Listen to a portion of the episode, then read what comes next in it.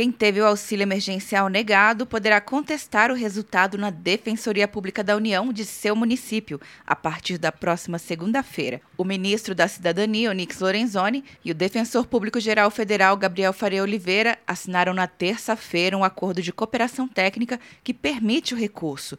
Onix explicou que a ideia é solucionar o caso dessas pessoas sem ser necessário o processo de judicialização. A gente fez a assinatura do acordo com a Defensoria Pública, que vai colocar toda a sua estrutura que tem no Brasil, se somando nesse exercício de cidadania para poder fazer com que a gente atinja todos.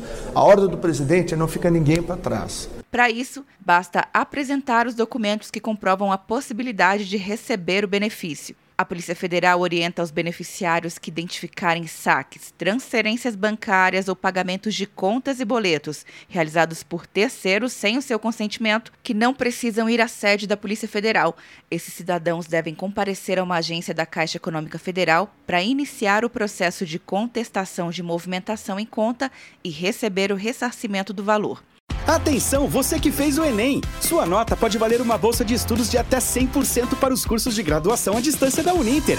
Isso mesmo! Até 100% de desconto em mais de 90 cursos. Transforme seu futuro. Acesse o site e inscreva-se agora. Uninter, a melhor educação à distância do Brasil. Uninter.com De Brasília, Luciana Castro.